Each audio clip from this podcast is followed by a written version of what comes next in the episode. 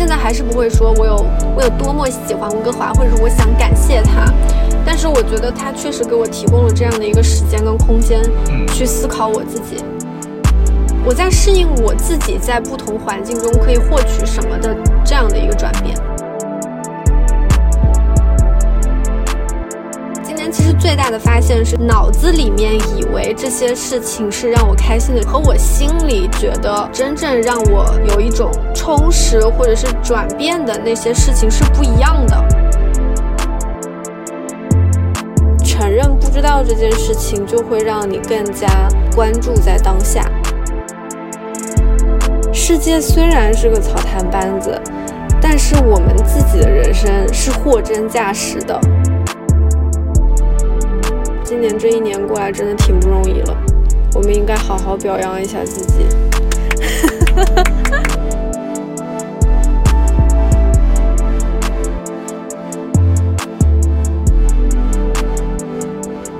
Hello，大家欢迎回到解放日记，我是小何。现在呢，我和小陈在下图的某一个停车场里面等待晚上的跨年烟花。今年因为温哥华又取消了跨年烟花，所以我们又回来了，给大家临时录一期播客，想跟大家聊一聊这一年在温哥华的生活。这一年真的过得心情很复杂，我觉得。是。我原来以为我是一个适应能力非常好的人，因为之前读书的时候也去到北京，一个人去北京，一个人去香港，都觉得。没有什么问题，就是我从来没有感觉到这个过程会如此的痛苦过。痛苦这个词是我到年终开始总结的时候，我才提炼出来的。可能不仅仅是天气、气候带给我的环境上呀，然后落差上呀，我自己的心理定位也好呀，就是各方面的原因。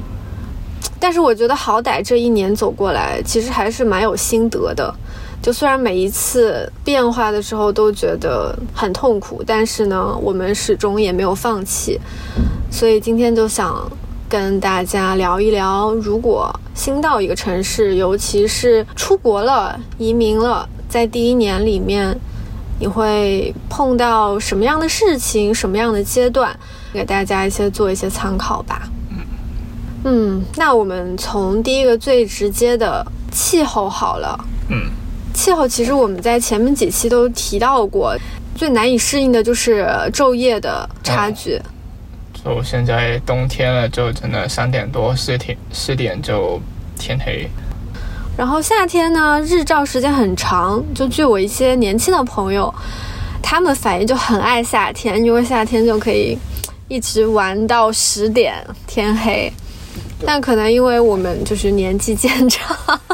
就也，就也没有办法在户外活跃到这么久，有的时候也挺疲惫的，就因为是日常时间太长了。然后，然后回去吃吃饭，吃完饭之后还是天天亮天亮的，然后你看看剧还是亮的亮的，然后已经你看一看表，已经九点多了。但是，一旦天黑就已经十点多、十一点了，变化太差差距太大了。对，就是身体适应起来其实需要一个过程，但是你刚刚适应呢？那又又变了，对，所以就感觉一年四季整个人都在调整适应，对，都都在有一点被动，我会觉得。然后因为这个四季分明呢，其实换季的时候干湿度变化挺大的，干湿差距一大一变化呢，皮肤就容易出问题。就像我皮肤相对来说比较敏感的，我可能就长期处在一个。皮肤相对来说比较脆弱的一个阶段，热水洗的稍稍有点热就开始痒啊，然后皮肤也经常就是我鼻翼就会处于那种脱皮啊、痒痒的那个状态，所以人的身体状态一直处在一个不太舒适的状态吧。我觉得就也调整了很久，不能说多适应这个气候，但是已经接受了它的变化。就可以接受它一天转三个天气啊，突然下雨，突然天晴，突然起雾，外面什么都看不见啊，让我觉得人真的是非常的渺小。自然就是有自然的规律，你只能去适应它。第二个我想就找工作了吧。嗯，刚来的时候觉得工作还挺难找的，普通的一些岗位应聘的人也很多，工资也很低。之前也找过一份全职的工作，但是体验非常的不好，有有一点华人公司的成分吧，公司加上老板都有各种臭毛病，所以做的非常不开心，觉得好像我如果跑那么远过来做这样一份工作，觉得人生很不值。今年我觉得我做的比较大的尝试就是有去做一个算餐厅 part time，其实那份工作我觉得做的还挺开心的，因为我需要大量的时间投入在。教练的上课呀，还有 practice 上，所以我也想好说，我我不想要全职的工作来占据我大量的时间，而且也很想试试，就是脱下孔乙己的外套，它能能够是什么样子的。那段时间我觉得真的还挺轻松的，嗯，然后每天做三四个小时。跟客人聊聊天，东西东西做的也很简单。你会碰到一些有趣的人。对，就是我发现客人还真的挺爱跟我聊天的。嗯，然后有的时候其实一件很微小的事情，你也可以把它做的做的比较精致吧。这个也是一个今年来讲比较特殊的体验吧。嗯，可能之前在香港都是熟人，也做不也做不太到。哎，那你你其实算 relocate 过来吗？嗯，你你觉得今年工作上跟之前香港有什么变化吗？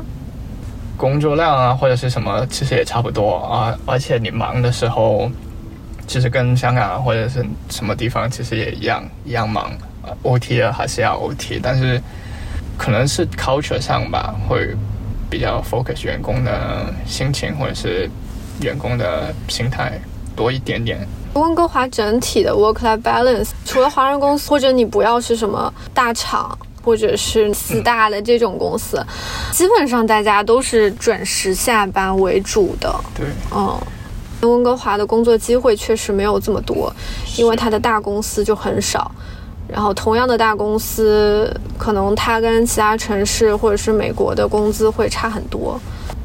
这一年，其实我们也跟不同的在温哥华工作，在大厂也好，在小公司也好，自己创业也好，就是不同领域的年轻人都有聊过，就觉得大家其实还会都在找路子，辗转在躺平跟想卷一卷的这个中间。它的市场，我我感觉有一点像国内二三线或者是三四线的这样的水平。而且虽然说，它这个多元的圈子吧，确实很多种族、很多国家的人都聚集在这里，但是大家聚集在这里还是自己人跟自己人小撮的人在玩。对，而且其实就算有很多不同地方来的人，只想在加拿大待一待，拿了身份，拿了身份去美国。对，拿了身份去美国，或者真的可能有很多都是拿了之后就想回去，没有真的想。定下来这个国家，觉得有没有小孩可能差距很大。对，据我了解，如果是有小孩的年轻或者是中年夫妇，跟我们的感受可能是完全不一样的。嗯，因为现在小孩的教育也非常的辛苦嘛，所以如果想要小孩轻松一点，家长也轻松一点，或者是去藤校轻松一点的话，他们会选择加拿大。但像我们的话，其实我们还是有一些。想要去成长的期望吧，毕竟还是打拼的年纪嘛。对，而且确实，我觉得加拿大目前的物价来说，温哥华现在的物价，你真的没有办法躺平。对，你没有办法轻松的躺平。身边所有人都是什么做着一个 full time，然后外面还可能还有个 part time。是的，就身兼数职的人很普遍。哦，还有一个就是他的要求你有 local experience。就鸡生蛋，蛋生鸡啊！他连一些 basic 的职位，他也要这个 local experience。就比如说，你是做一个很 junior 的职位，他也要一个这样的 experience。那他们也请不了人，然后想做的人也找不到工作，就一直就有就就就有这个问题。而且他们很多工作都有相应的牌照跟一些 certificate 需要拿的，就很当地。因为在前期可能找工作的时候相对来说比较广撒网嘛。那如果他的职位上需要一些比较特殊的证书或者是什么的话，也不可能什么都去考。如果有人想要来找工作啊，就是之前有人建议过我，就是可以先从 volunteer 做起，这个是我没有尝试过的，可能我明年会去尝试一下。就是在做 volunteer 的时候呢，可以认识一些不同的人，然后他们相对于对志愿者来说也是比较友好的。他们如果有付他们工作的时候，可能也会第一时间想到你。北美反正 networking 还是蛮重要的。就是反正 networking 的经验啊什么的，网上一搜一大把。就是多认识一些人，多了解一下你的岗位需要一些什么，说不定就是那么看他们的 JD 上面就要求 local experience 了。如果大家有在加拿大做什么有趣的工作的，也可以欢迎，快来向我们传授一下经验吧。你觉得你你你觉得你今年适应的程度，如果给自己一到五分打分，你想给自己打多少分？三分吧。上班里面也没有什么不适应的，也差不多。只是在生活里面不适应的，就可能是真的物价很高啊。嗯，其实你今年我感觉你整体适应上其实会比我好一点。就可能所有东西对我来说都是新的，嗯。嗯，但是这个新的跟以前的感觉又不一样，就是那种，cultural shock 是有一点嘛，嗯，cultural shock，我其实我现在还在理解这个 cultural shock 对我来说到底是什么，嗯，我觉得我前前半年可能大多数时间都会都会处于在一种看不上的那样的心情当中。就是我回想，我原来觉得我适应能力很好，是因为其实我不管去北京也好，去香港也好，就是我就都会觉得这些城市里面有很多，真的有太多太多值得我去学习，然后能够让我去探索的东西了。所以我本身就把我的姿态放的挺低的，就我就自己像一个海绵一样，然后我就希望能看到更多。就是我真的记不得我我当时适应的时候有什么痛苦，我真的一点都想不起来。我只觉得我每天都在有新的东西，我都在成长，然后我都在都在一天一天丰富的那样的感觉。然后来了温哥华之后，刚开始那段时间我会觉得，哎呀，开阔了，清澈了，人也少了。前三个月其实我们都在非常积极的去探索。就那个时候，我的目标就是赶快看一看这地方适不适合我。如果钱花光了还没有找到工作的话，我们就回去。所以那个时候，我觉得还处于一个就就那个时候叫 honeymoon 吗？我觉得挺有动力吧，但是这个动力之中又包含着很多批判，然后去做一个选择。然后那段时间就会发现温哥华。哪哪儿都不行，就各种文化艺术各种方面吧。我觉得曾经我熟悉的、我喜欢的、我想要我居住的城市里面要有的，其实我都没有达到。我我当时其实不太确定是我到底没有找到还是没有。就现在其实我也不能说打保票这件事情，但是对我来说确实是一个打击。然后再加上天气的缘故，就是让我觉得，哎，是不是该走啊？可是前期的成本又太高了。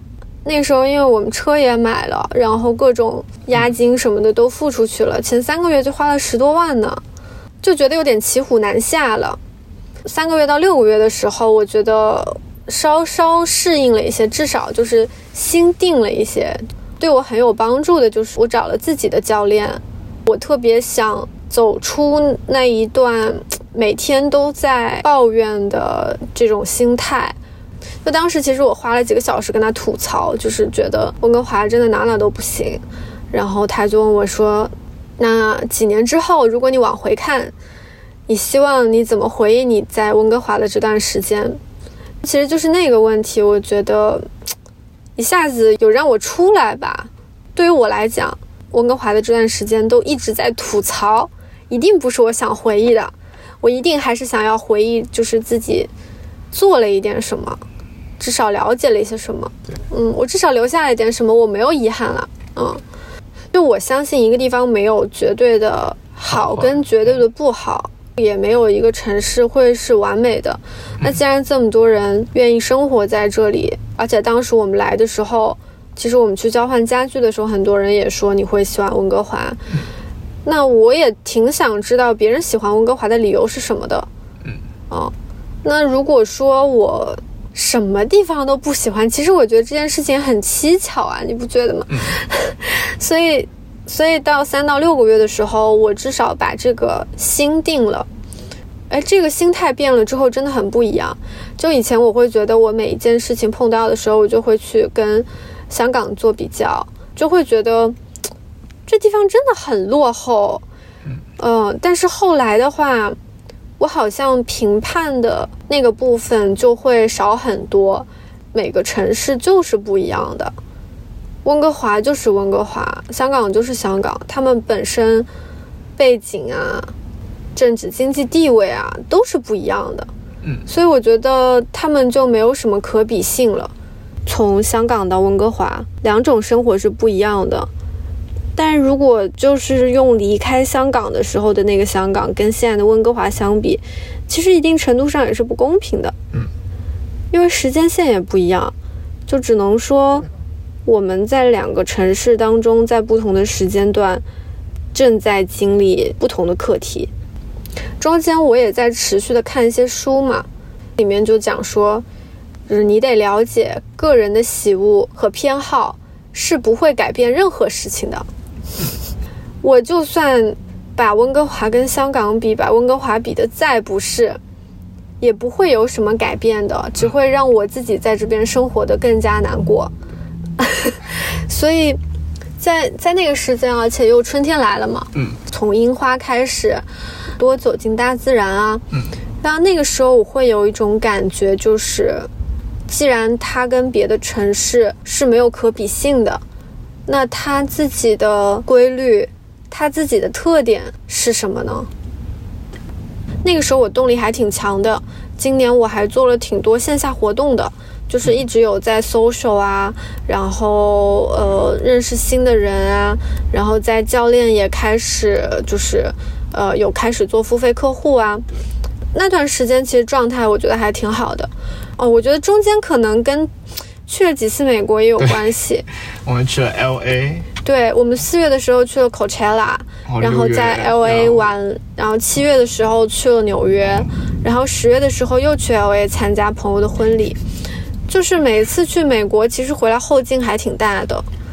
对，嗯嗯，就是不管哪个城市吧，我们每次去特种兵的时候都觉得。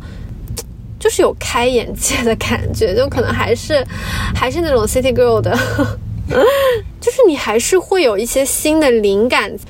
那个时候我就会觉得，哎，以前那个我好像有点回来了，那个感觉，就有点像活在哪里的人比较有活力。对，确实，就真的非常有活力，就大家永远都有有新的东西想要去看，想要去聊。然后在纽约的时候，那一周我真的每天我自己每天都暴走两三万步，这个我也录过一期播客，就是那个时候真的觉得看都看不完。然后每次从美国回来，我都得在家里歇一个月，就落差其实还蛮大的。那个时候我觉得还是在在一种震荡期吧。就是相对来说比较冷静了，嗯，然后但这个冷静中，你还是会觉得，还是会被偶尔激起一些心里的浪花，想要问自己说：我到底是谁呀？我到底想过一种什么样的生活？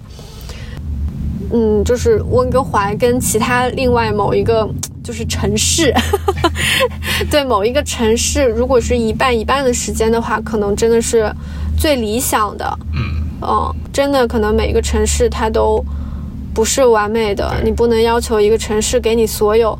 那我觉得温哥华能给我的就是我自己独处跟内化的时光。嗯，我觉得我今年真的有很多很多时间可以跟自己相处，然后呃，我可以自己安排我自己的时间。这个在我的年度 vlog 里面也说，就是我可以选择什么时候。攀登，也可以选择什么时候休息，什么时候挑战。这个其实是一件挺珍贵的事情。嗯，然后到今年年尾的时候，就算过了一个四季了嘛，就引起我注意的一件事情就是，虽然我们今年做了这么多事情，去了很多地方，在生活上也就是建立新的规则，不断的去适应这个生活的节奏的变化，但是我回忆起来的时候，内心毫无波澜。我甚至有按照不同的类别，把今年做的所有的事情，包括我看的书、看的电影、看的电视剧、综艺，然后去了什么地方，然后还有教练从零到一做到一百场教练会谈，然后所有的线下活动，我全部列下来，然后我内心毫无感觉，然后那个时候我觉得特别的空洞。那以前，如果我能够把我今年的 checklist 打满的话，我应该是非常满意，直接可以进入到明年计划的那一步的。然后，所以今年我没有感觉，就会让我觉得我不知道明年的计划怎么做了，特别的迷茫。所以我我有花一天的时间去做一个回顾。那这些事情，如果我不在乎的话，我在乎的到底是什么？你猜我今年我比较在乎的是什么？嗯。个人发展吗？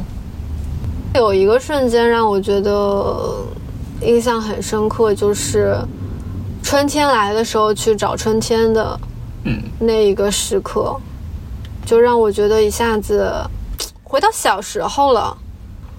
我妈每年跟我说要带我去找春天，那个时候就可能青春期的时候都不屑一顾，完全不记得。但是当我自己在温哥华想要去找春天的时候，就是突然有一种共情的感觉，嗯，那个是一个瞬间，然后还有一个瞬间就是今年在 Echo 的那个活动上面分享说我在这里生活的理由，然后本来其实很就是很随意的一个分享，就当时在温哥华的心路历程，但我没有想到原来有这么多人有共鸣，所以我后来也觉得。其实无论谁到一个新的地方都不是一件容易的事情。嗯，然后还有一个瞬间就是跟安娜那天吃饭，安娜是一个会五国语言的外国人，俄罗斯女孩。她来到这里之后，也在做一些就是比较基础的公关和市场的工作。她每天都干劲很满。我那天跟她约饭的时候，她就很轻描淡写的跟我说：“她说你作为一个 newcomer。”就是很正常的呀，我现在就是要积累经验跟资源，嗯，然后在那一刻我会觉得，哦，我其实可能没有把自己当做一个 newcomer 来看，我的姿态放的还是挺高的，就我觉得我我在香港拥有的一线城市的资源跟经验放在这里岂不是小菜一碟？所以很多工作我不想做，不一样的点就在于说，我们到底想不想要留下来？嗯就如果我特别想要在这个城市扎根，那我觉得我可能没有那么在乎这件事情。但是后来经过那一次之后，我就尝试把自己就当做一个 newcomer，我就是什么都不懂，嗯，我就是什么都没有，反而会好一点吧。还有就是，我觉得每天晚上夕阳的时候，那几个瞬间，可能心里没有在想什么，但是觉得挺开心的，嗯。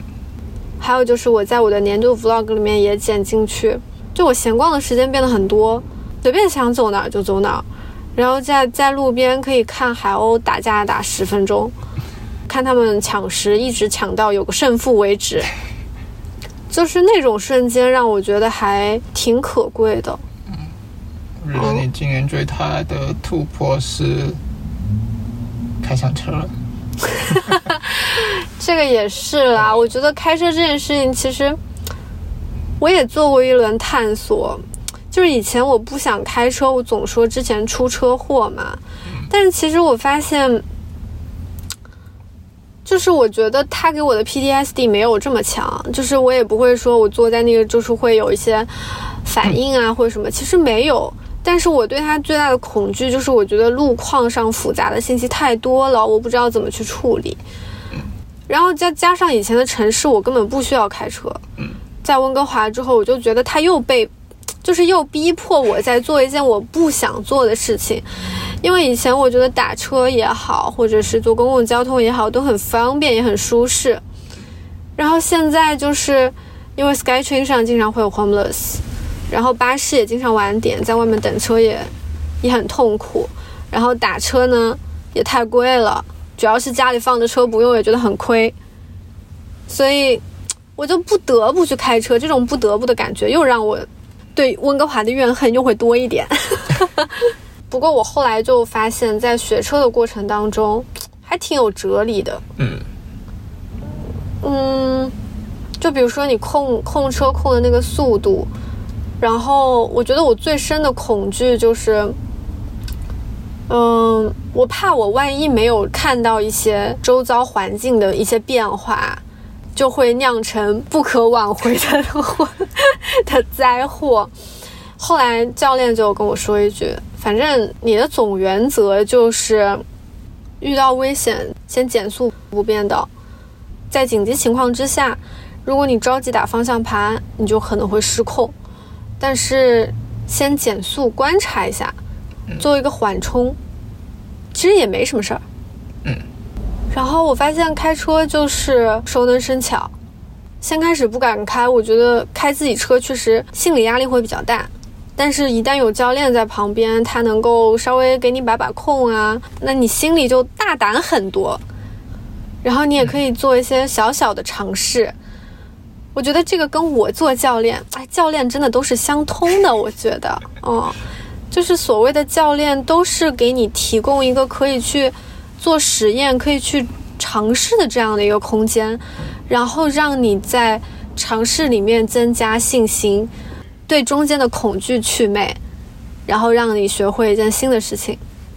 今天我们开来西雅图的那半个小时的高速，也是我自己开上来的。对啊，你是第一第一次开了半个小时高速呢。对，就还是我就是第六次开车呢，我觉得自己还挺厉害的。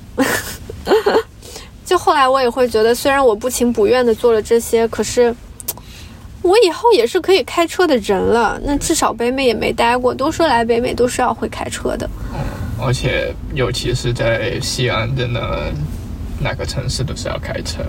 所以学车的这个过程，我也会觉得，虽然我真的不情不愿的走过来，但是只要我愿意走，走过来了之后，我要是去回看，其实我还是蛮有收获的。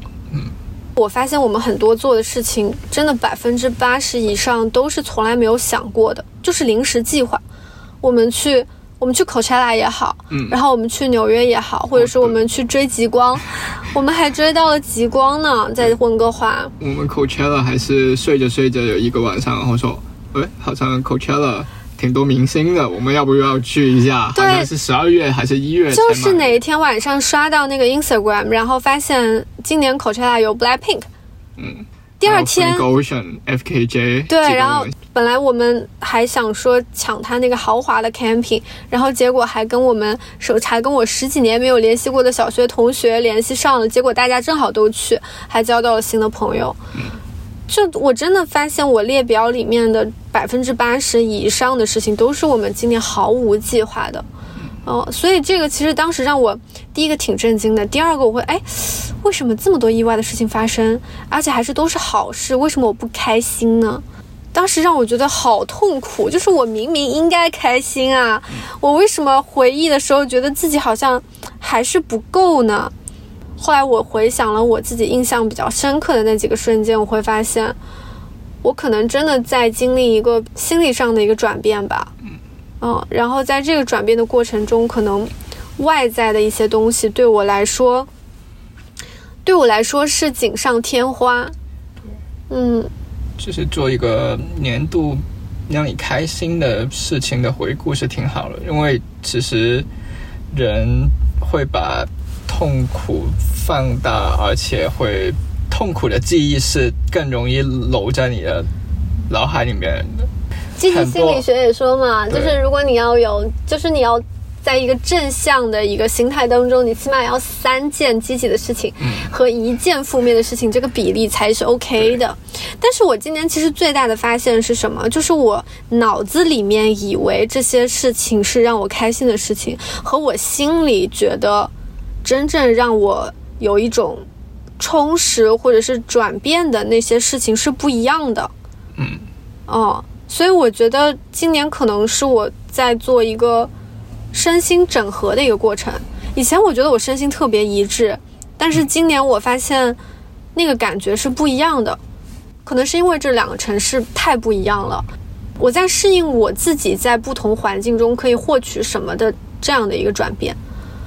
我现在还是不会说我有我有多么喜欢温哥华，或者是我想感谢他，但是我觉得他确实给我提供了这样的一个时间跟空间，嗯去思考我自己。对，嗯，然后我觉得这一年对我来说最大的改变就是，我不管喜不喜欢一个城市，和我在这一个城市能做一些什么，是可以分开的。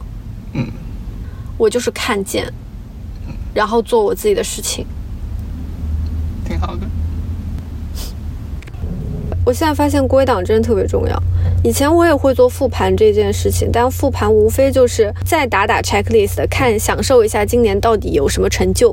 对，但是今年的话，我觉得它的层次就非常的丰富，而且第一次是我品不出来的，是需要品第二次、第三次去自己去慢慢挖掘的。要归档到对你有营养的那一层才足够。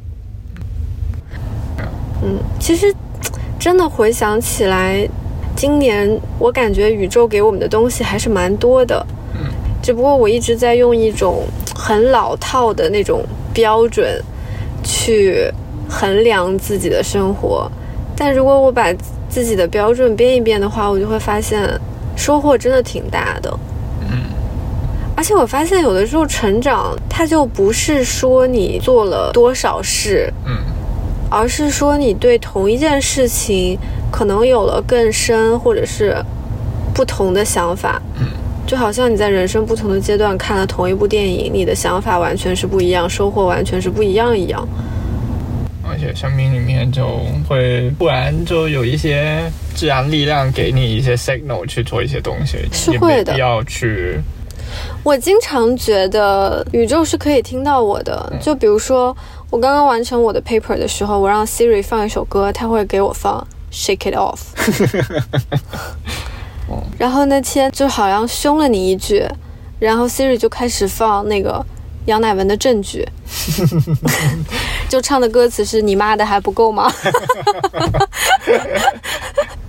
然后有的时候真的就可能在一瞬间思路卡住的时候，偶尔跳出来去看点综艺啊，看点什么电视剧啊之类的，然后里面有一句台词就突然就会点醒你，是的，或者你去就就去洗个澡，就去洗个澡的时候灵感就突然出来了。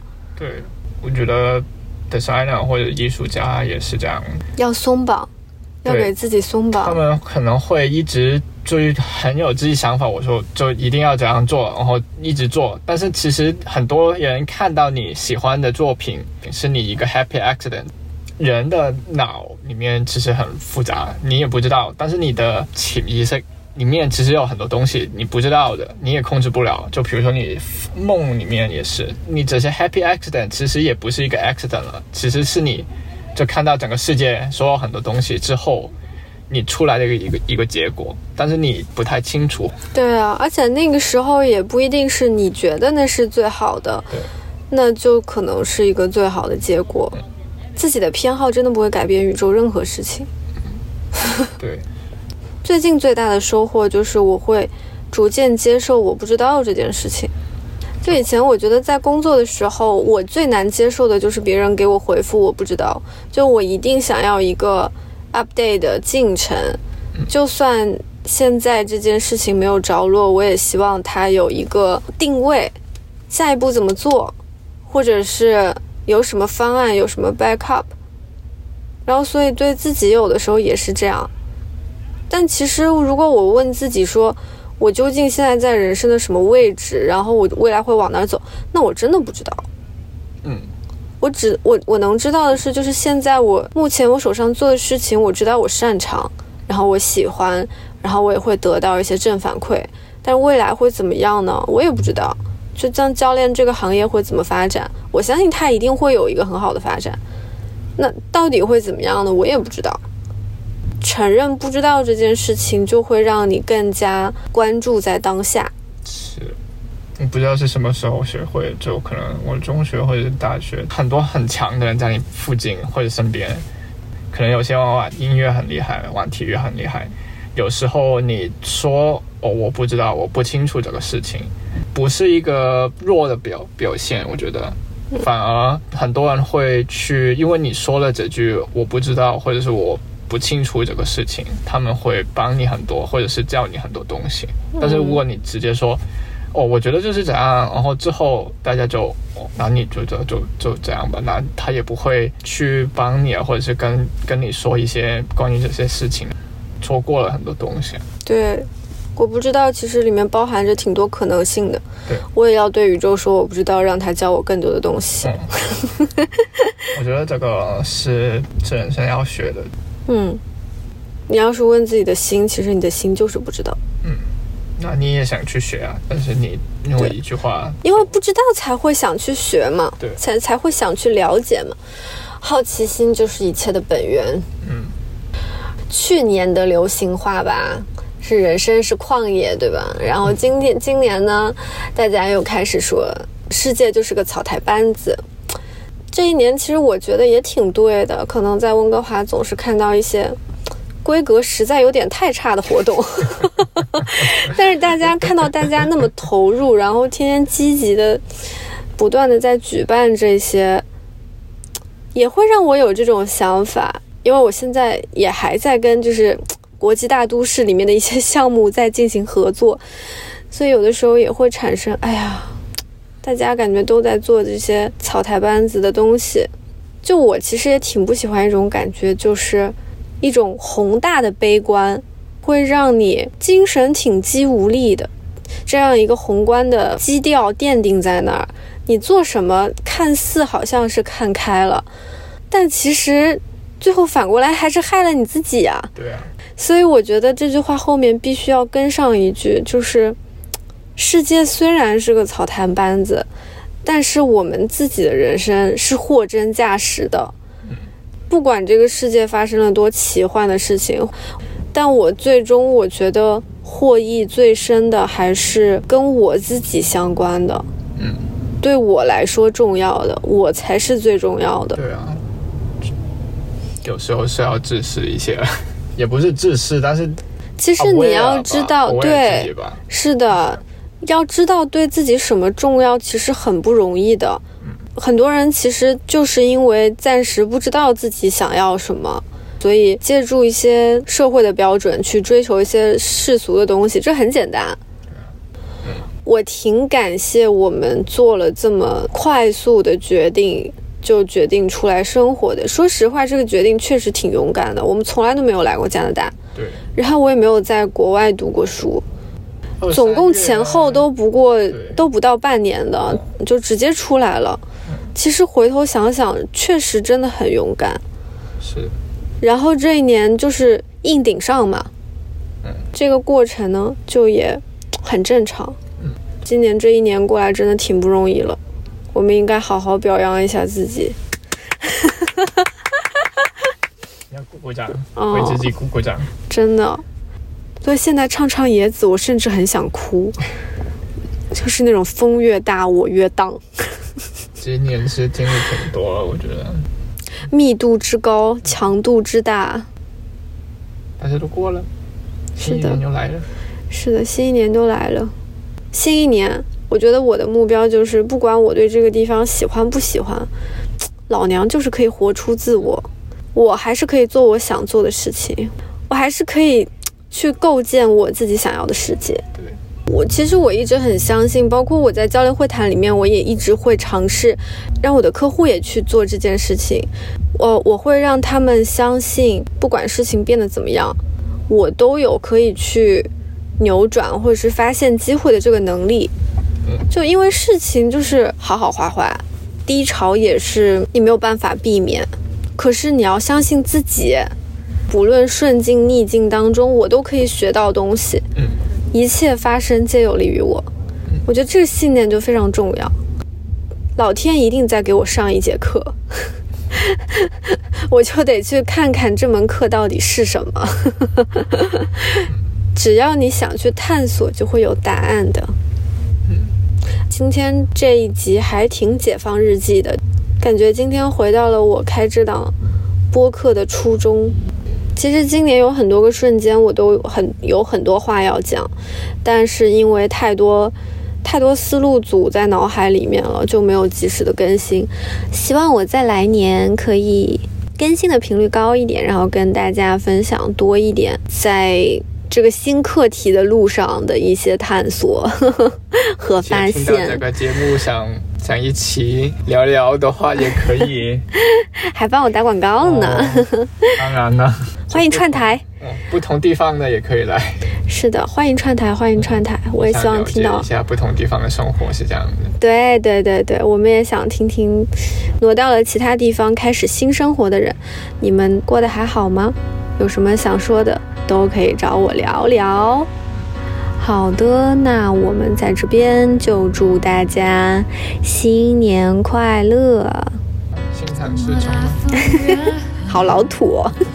是要有的。好的好的，就是要要啥有啥吧。嗯。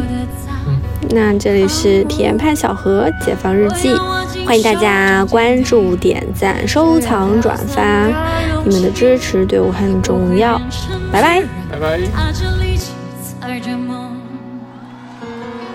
怎么大风越狠，我心越荡，犹如一丝潇洒，随风轻飘的在狂舞。我要什么心头上铭记，却有种小的勇气，一直往大风吹的方向走过去。吹啊吹啊，我的骄傲放纵，吹啊吹不毁我纯净花热，任风吹，任它乱，会不灭是我尽头的展望。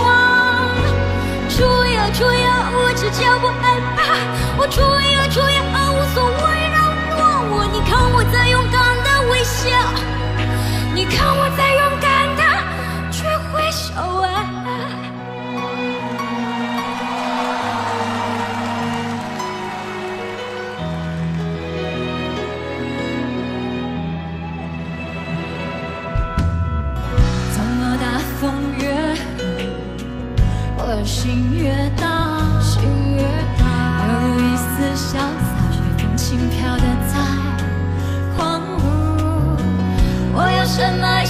头上编织，却有种小的勇气，一直往大风吹的方向走过去。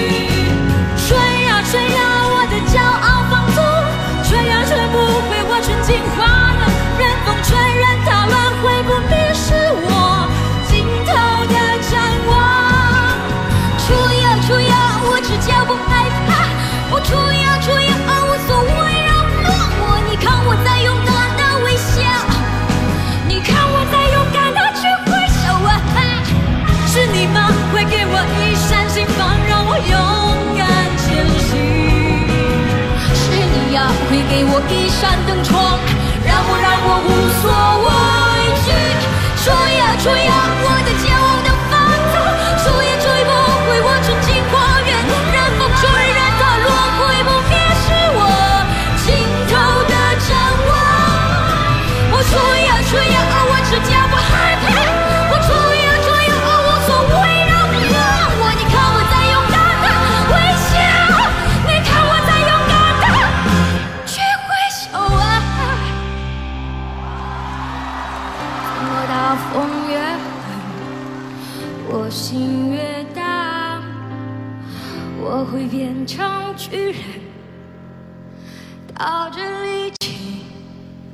在这梦。